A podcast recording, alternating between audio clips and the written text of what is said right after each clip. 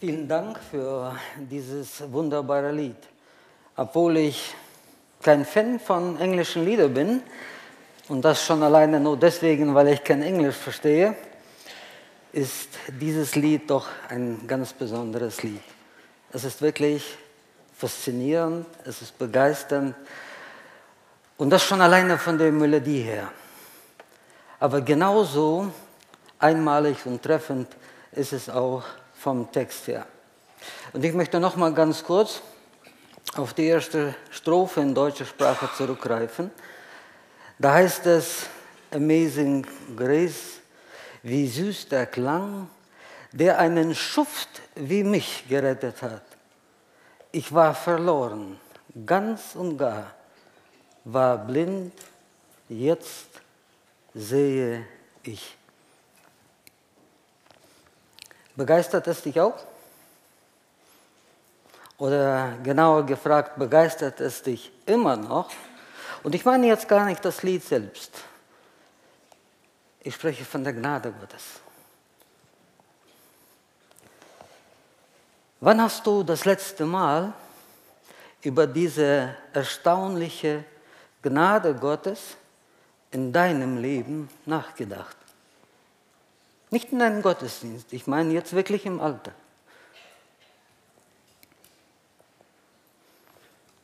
Und falls es schon, es schon etwas länger her war, woran liegt es?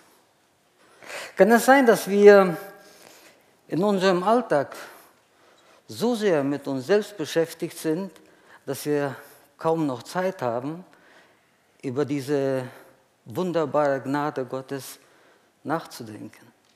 Kann es sein, dass wir in unserer Selbstverliebtheit, Selbstzufriedenheit, Selbstgerechtigkeit so stark geblendet sind,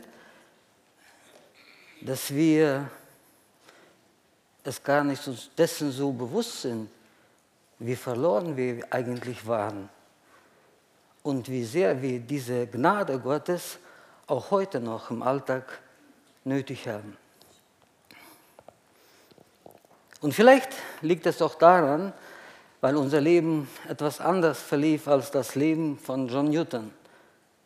Es ist auch eine sehr bewegende Lebensgeschichte. Und das ist auch vielleicht der Grund, warum sehr viele dieses Lied auch faszinierend finden. John Newton wurde in einer christlichen Familie geboren.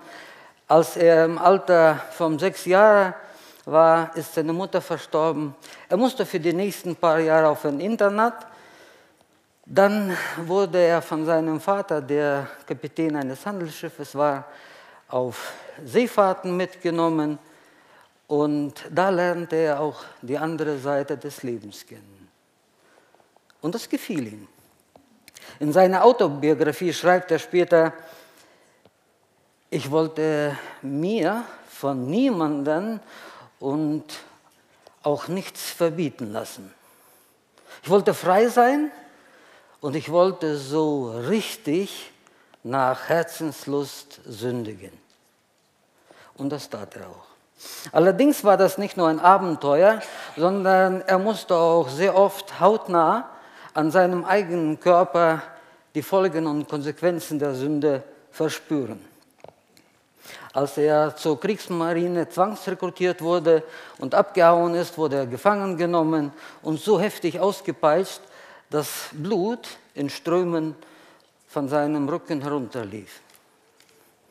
Weil er ständig in irgendwelchen Konflikten mit anderen Menschen und mit Gesetz war, musste er auch ins Gefängnis. Er wurde von einem Sklavenhändler freigekauft und wurde aber auch als Sklave an einer Frau weitergegeben. Und so wie es scheint, wusste diese Frau, wie man Männer wie John Newton demütigt.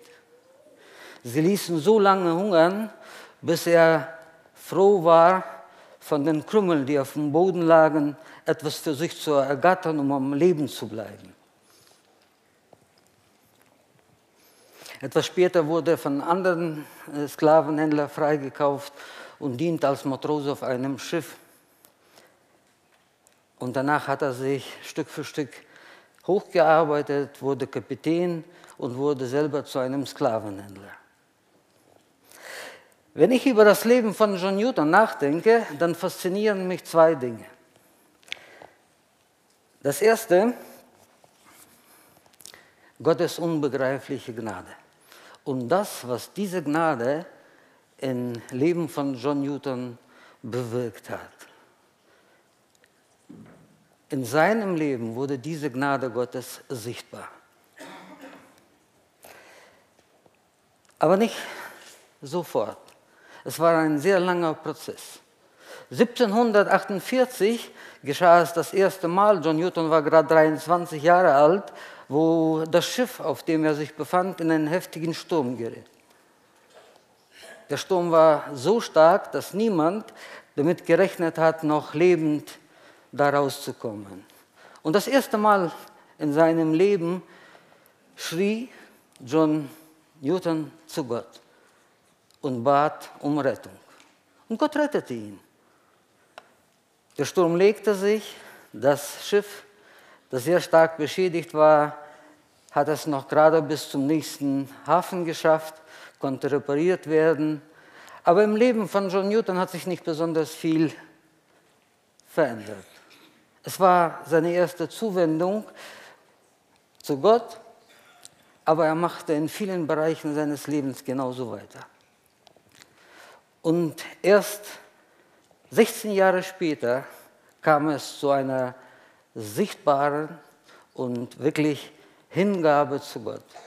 Nachdem John Newton eine Bibelschule beendet hat, wurde er Pastor, predigte bis zu seinem letzten Atemzug Leidenschaft das Evangelium, diente den Menschen und liebte Menschen. Und das fasziniert mich, was Gott aus diesem Schuft gemacht hat.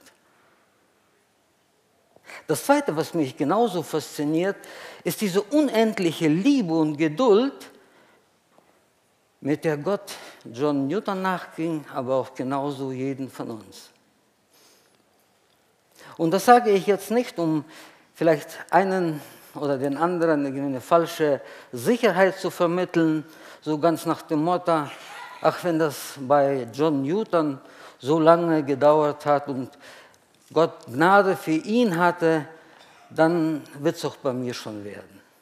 Nein, falsch gedacht.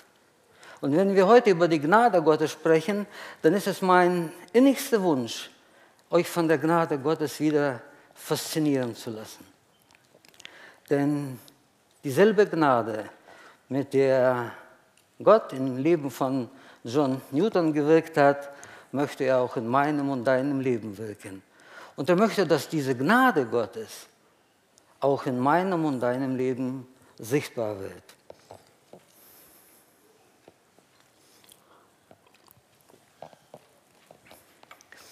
Bin heute furchtbar aufgeregt, sodass ich schon einen trockenen Mund habe. Und ich möchte mit euch zusammen heute einen Textabschnitt betrachten aus Titus Kapitel 2, Verse 11 bis 14. Ein Textabschnitt, der wirklich uns eine Perspektive für unser Leben kann, geben kann und auch die Kraft hat, das Potenzial hat, unser Leben zu verändern, damit diese Gnade Gottes auch in meinem und in deinem Leben sichtbar wird. Denn letztendlich, das ist ja das Ziel Gottes in unserem Leben. Er möchte uns Christus ähnlicher machen. Und er möchte es, dass es mit jedem Tag, mit jeder Woche, mit jedem Jahr etwas sichtbarer wird. Und ich lade euch jetzt ein, diesen Textabschnitt mit mir zusammen lesen. Titus Kapitel 2 ab Vers 11. Denn die Gnade Gottes ist erschienen, die heilbringend ist für alle Menschen. Sie nimmt uns in Zucht, damit wir die Gottlosigkeit und die weltlichen Begierden verleugnen und besonnen, gerecht und gottesfürchtig leben in der jetzigen Weltzeit, indem wir die glückselige Hoffnung erwarten und die Erscheinung der Herrlichkeit des großen Gottes und unseres Retters Jesus Christus, der sich selbst für uns hingegeben hat, um uns von aller Gesetzlosigkeit zu erlösen und für sich selbst ein Volk zum besonderen Eigentum zu reinigen, das eifrig ist, gute Werke zu tun. weiß nicht, wie es jetzt euch bei diesem Text geht. Dieser Textabschnitt war mir sehr gut bekannt. Und ich war mir überzeugt, dass ich auch mit diesem Textabschnitt und was darin steht, sehr vertraut bin. Bis zur letzten Woche, wo ich angefangen habe, über diesen Text nachzudenken und sich zu dieser Predigt vorzubereiten. Und ich muss sagen, dass ich schon Donnerstag überfordert war von all diesen Begriffen, die hier vorkommen.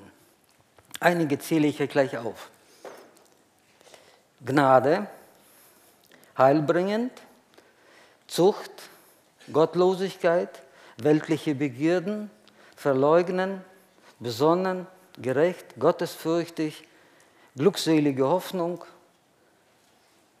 Und ich war sehr geneigt dazu, jetzt eine kurze Pause zu machen und euch einmal eine Möglichkeit geben, über diesen Text ganz praktisch vielleicht mir zu helfen und dass ihr mir sagt, wie macht ihr das?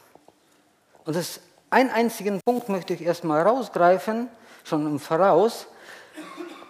Wie verleugnest du die Gottlosigkeit und die weltliche Begierden in deinem Leben? Möchte jemand dazu was sagen? Es lag mir sehr nahe, das Mikro zu nehmen und durch die Reihen zu gehen. Aber ich werde es nicht machen. Wir haben es wirklich einen äh, Text, mit einem Text zu tun, der sehr herausfordernd ist, schon alleine von der Struktur, vom Wortwahl. Und ich habe diesen größeren Abschnitt, der ja bei Paulus hier ein Satz ist, überschrieben mit erstaunlicher Gnade und habe den aufgeteilt in drei äh, Teile. Vers 11, die Gnade rettet. Vers 12, Gnade verändert. Und Vers 13, Gnade gibt Hoffnung. Gnade rettet. Die Gnade Gottes ist erschienen, die heilbringend ist für alle Menschen. So hat es die Schlachter übersetzt. Luther hat diese Gnade Gottes überschrieben mit heilsame Gnade.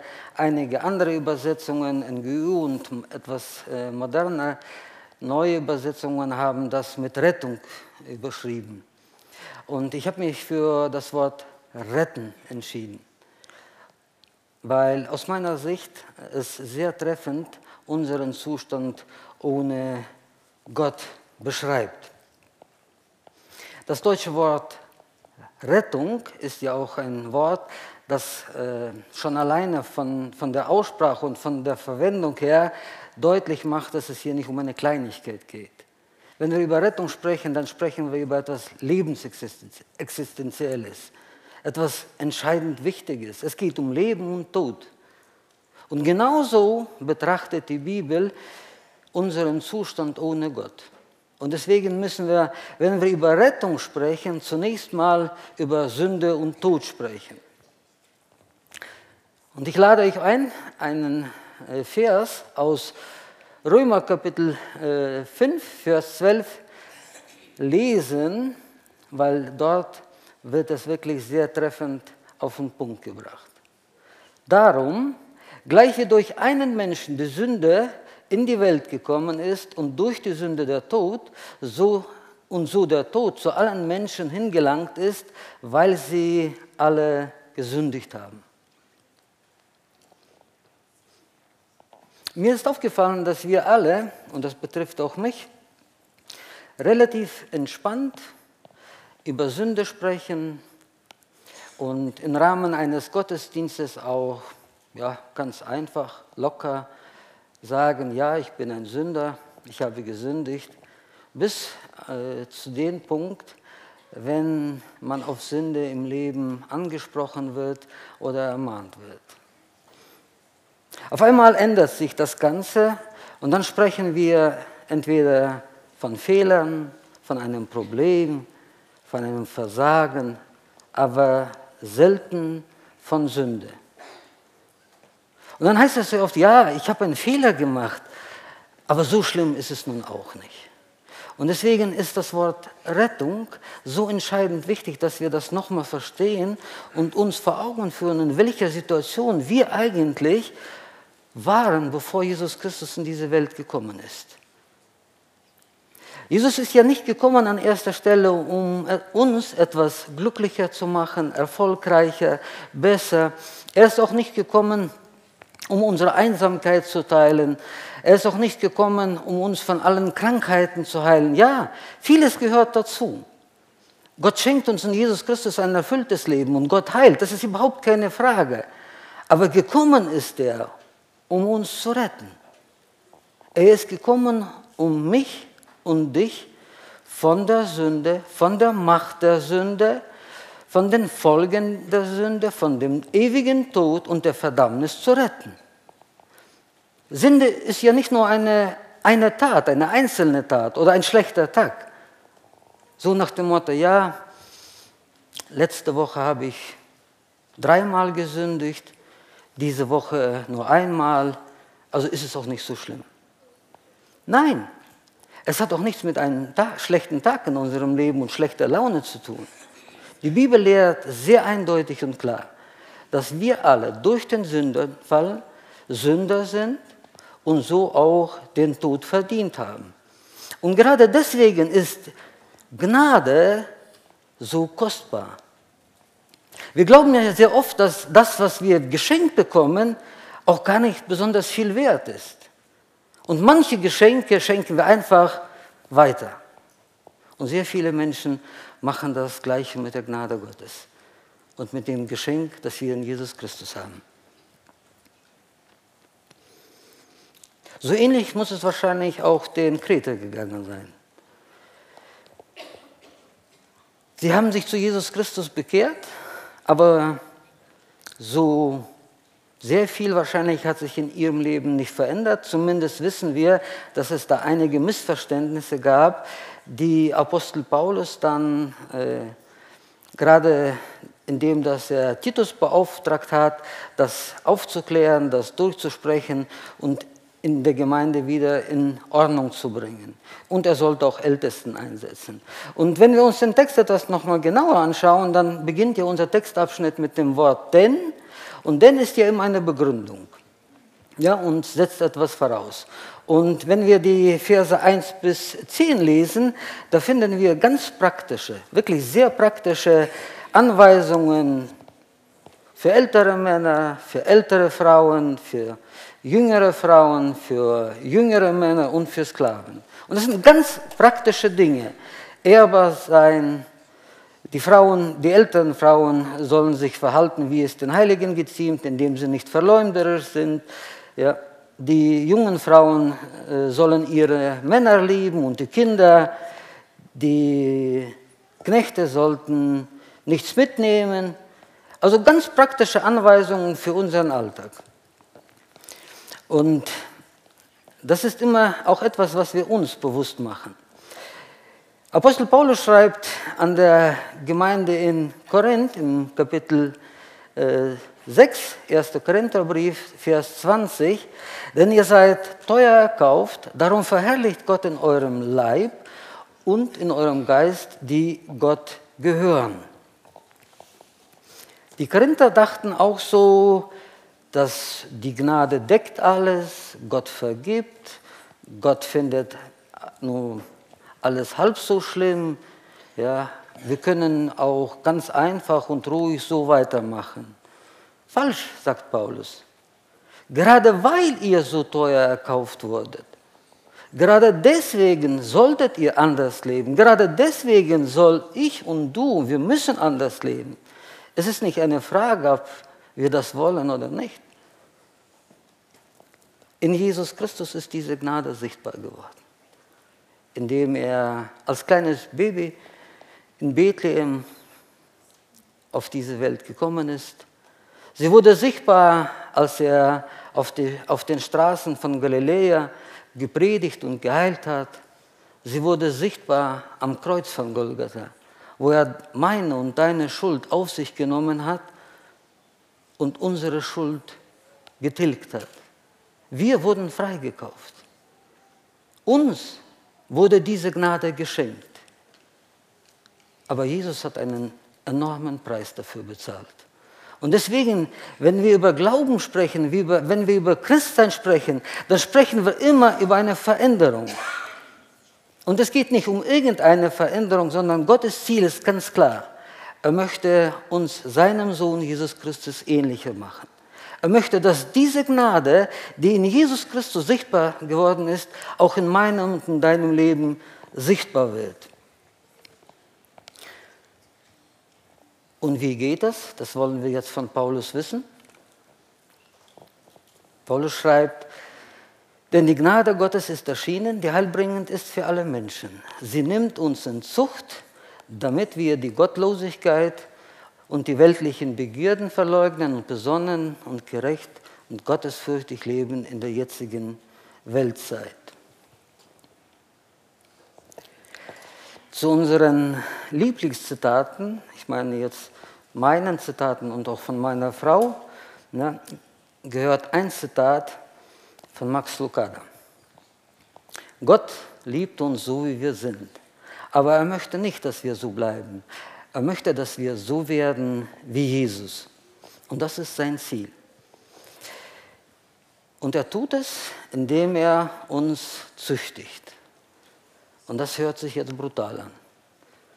Wer ist begeistert?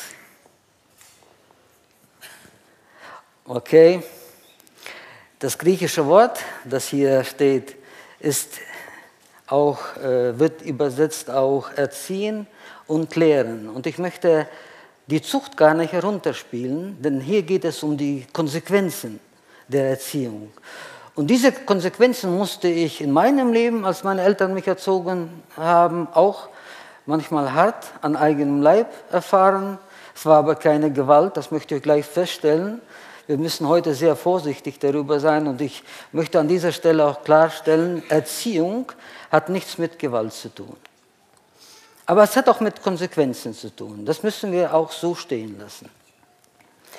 Und wenn wir über Erziehung sprechen, dann ist wirklich die Frage, wie erzieht Gott? Und Gott macht es wie ein Vater, wirklich wie ein liebender Vater, indem er seine Kinder erklärt, was man tun muss, was man lieber nicht tun muss. Und genau das macht Paulus. Er sagt hier, es sind zwei Dinge, die wir verleugnen sollen.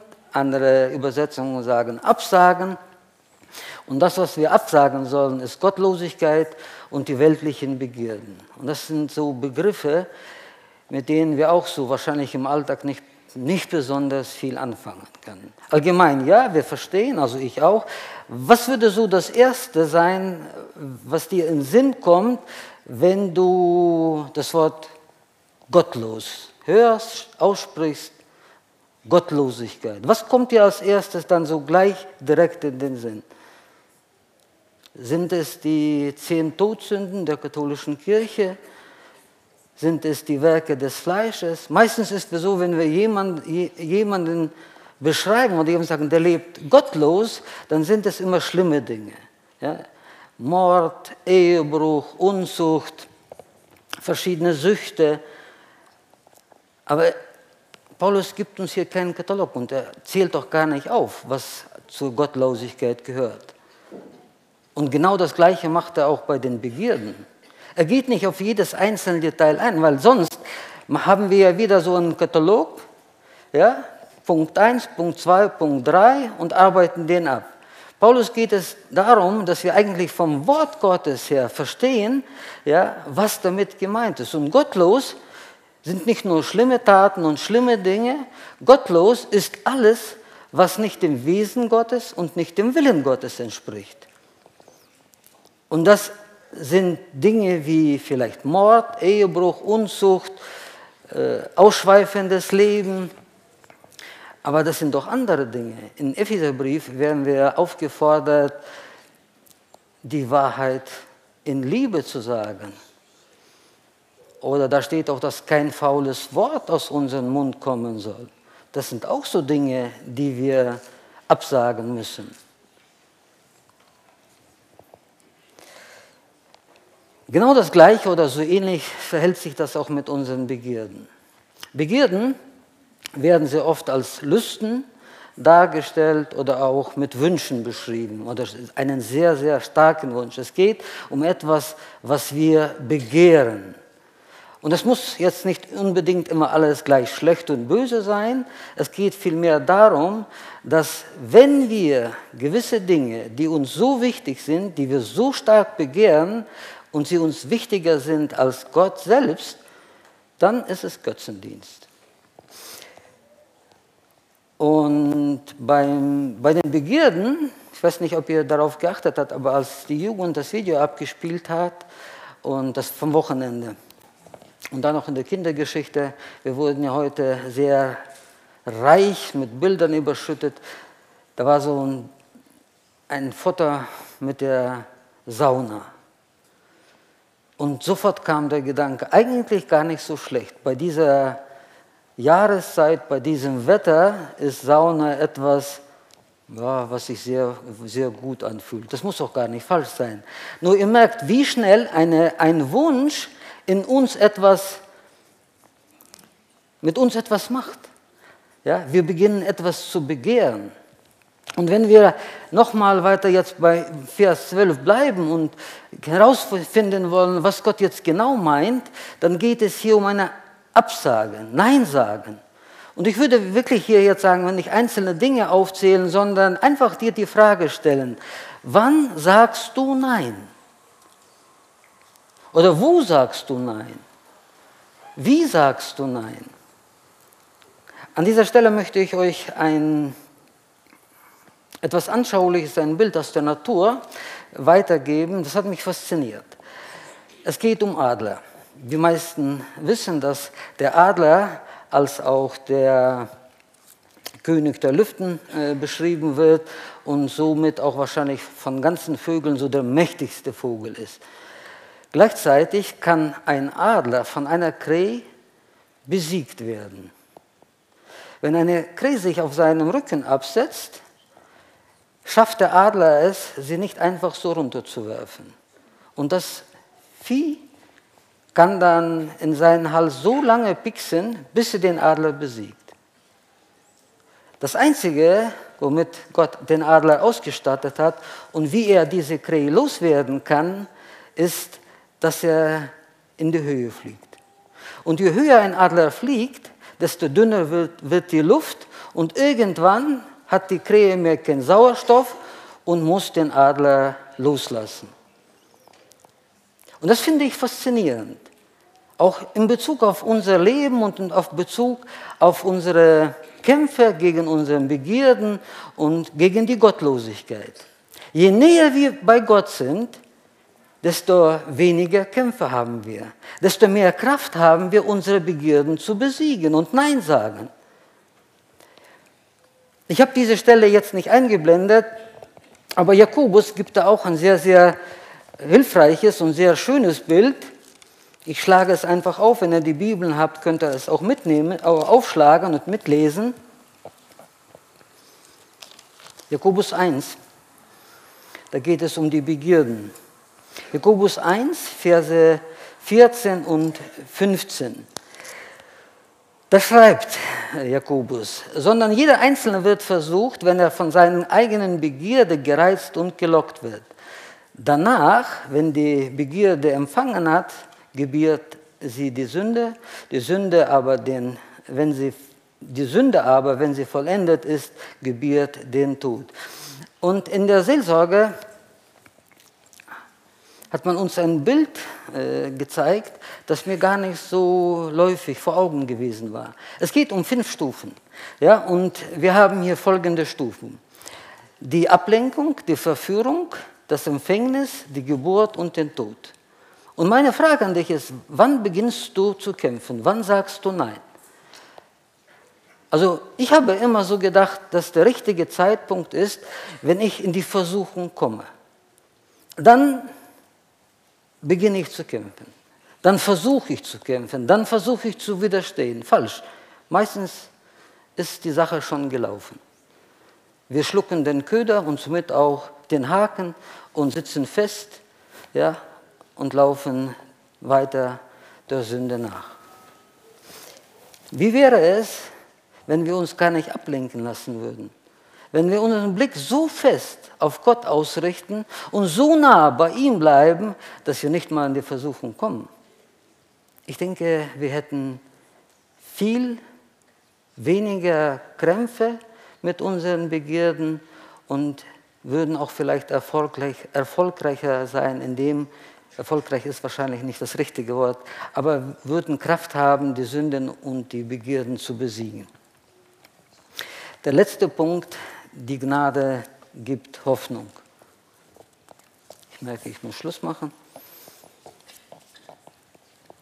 Und wir haben es ja auch mit einem Vers zu tun, der gar nicht so einfach von der Grammatik ist, vor allem aus Schlachterübersetzung.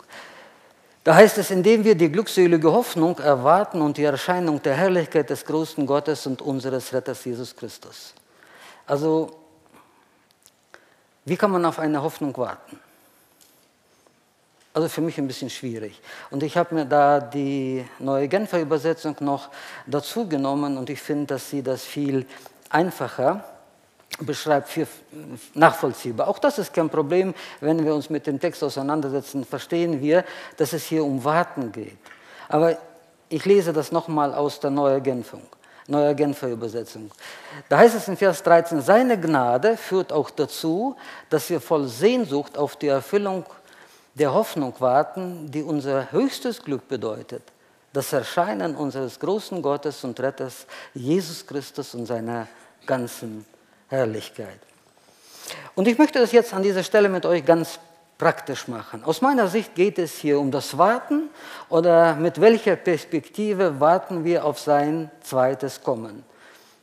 Ich habe euch zwei Glasscheiben mitgebracht, um etwas einfach vor Augen zu führen. Das eine ist der Spiegel, das andere ist eine ganz einfache Glasscheibe. Brauche Hilfe, nehme mir Paul jetzt, weil er mich geärgert hat, wo er die Sachen gesehen hat, meinte er, ja, jetzt ist es schon soweit, jetzt kommst du auch schon mit dem Spiegel zum Gottesdienst. Paul, was siehst du, wenn du in den Spiegel guckst? Mein Spiegelbild. Dein Spiegelbild. Ja. Dich selbst. Was siehst du, wenn du in diese Scheibe guckst? Dich. Was siehst du, siehst du, wenn du in die Richtung guckst? Ja, dann sehe ich die Gemeinde, die Geschwister. Und jetzt noch ein einziges Mal. Wir haben jetzt zwar alle Fenster sind zugezogen. Wenn du auf den Himmel guckst, machen wir ganz kurz auf. Du guckst Boah. durch die Scheibe. Was siehst du? Ja, eigentlich den Himmel, aber den, den Himmel. Himmel. Was siehst du, wenn du in den Spiegel guckst? Mich. Wieder dich. Wieder mich. Ich habe das zu Hause auch ausprobiert. Ich dachte, ich sehe falsch. Deswegen dachte ich, ich frage mal bei Paul, ja, vielleicht gleichen wir das ab und das Ergebnis stimmt. Und das ist auch unser Problem. Wir warten auf unseren Herrn Jesus Christus und sind so sehr mit uns beschäftigt, mit uns selbst, dass wir diese Perspektive der Ewigkeit und die Herrlichkeit Gottes, die Gott in Jesus Christus für uns vorbereitet hat, für mich und dich vorbereitet hat, gar nicht mehr so wahrnehmen. Wir verlieren sie einfach aus dem Blickwinkel, weil wir uns sehen, weil wir mit uns selbst beschäftigt sind. Und deswegen ist es so wichtig, gerade jetzt in der Adventszeit, dass wir uns Zeit nehmen, auch wenn alle Stress haben. Die Zeit rückt, Weihnachten kommt immer näher, aber es ist so wichtig, dass wir uns Zeit nehmen und uns einfach mit, damit auseinandersetzen, was Gott in Jesus Christus vorbereitet hat. Und wir haben das Buch der, äh, Die Offenbarung und ich finde es so faszinierend, weil wir dort diese Perspektive für den Himmel und für das Warten bekommen. Vor einigen Jahren waren wir unterwegs äh, von Italien aus Bibione nach Hause. Wir sind, äh, hatten das einmal anders gemacht. Wir sind so gegen 8 Uhr morgens losgefahren, kamen in den Stau und die ersten 200 Kilometer waren so anstrengend, es war heiß. Und irgendwann äh, kamen wir in Österreich an, haben dann den ersten Parkplatz genommen, um uns ein bisschen auszuruhen. Der Tag war herrlich, es war kühl, wir haben Kaffee getrunken und es war so verlockend, auf dem Parkplatz weiter zu bleiben und nicht mehr weiterzufahren. Aber wir wussten, wir wollen nach Hause. Auf uns wartet das Zuhause. Und nach einer kurzen Pause haben wir uns dann wieder ins Auto gesetzt und sind weitergefahren. Und waren froh und glücklich, als wir dann zu Hause ankamen. Und mit dieser Perspektive möchte ich euch wirklich auch jetzt äh, meine Predigt abschließen. Entlassen wird Paul euch gleich, ich nicht. Nicht, dass ihr jetzt gleich losgeht. Ja, und möchte euch einfach noch äh, einen Vers mitgeben, der diese Perspektive nochmal sehr treffend auf den Punkt bringt. Es ist Hebräer 13, Vers 14. Ich lese das auch aus der Neuer Genfer Übersetzung. Da heißt es, denn hier auf der Erde gibt es keinen Ort, der wirklich unsere Heimat wäre und wo wir für immer bleiben könnten. Unsere ganze Sehnsucht gilt jener zukünftigen Stadt, zu der wir unterwegs sind. Also, wir sind unterwegs. Wir warten auf das Kommen unseres Herrn Jesus Christus. Wir warten auf Weihnachten. Wonach sehnst du dich am meisten? Dass die Predigt zu Ende geht, dass der Gottesdienst zu Ende geht, dass du nach Hause fahren kannst und dass du vielleicht nächste Woche, wenn Gott das Leben schenkst, mit deiner Familie und mit deinen Kindern Weihnachten feiern kannst. Diese Wünsche und diese Sehnsüchte sind gar nicht falsch. Aber lasst uns wirklich darauf achten, dass wir uns wieder immer wieder neu auch von dieser Gnade Gottes faszinieren lassen. Und in diesem Zusammenhang müssen wir auf drei Sachen achten. Erstmal, dass wir uns immer wieder vor Augen führen und bewusst machen, woraus Gott uns gerettet hat in Jesus Christus. Das zweite, wofür er uns gerettet hat. Und das ist nichts anderes. Er möchte uns Jesus Christus ähnlicher machen. Und das letzte, dass wir bei all dem Stress, den wir im Alltag haben, mit der Perspektive Ewigkeit leben und auf unseren Herrn Jesus Christus warten. Amen.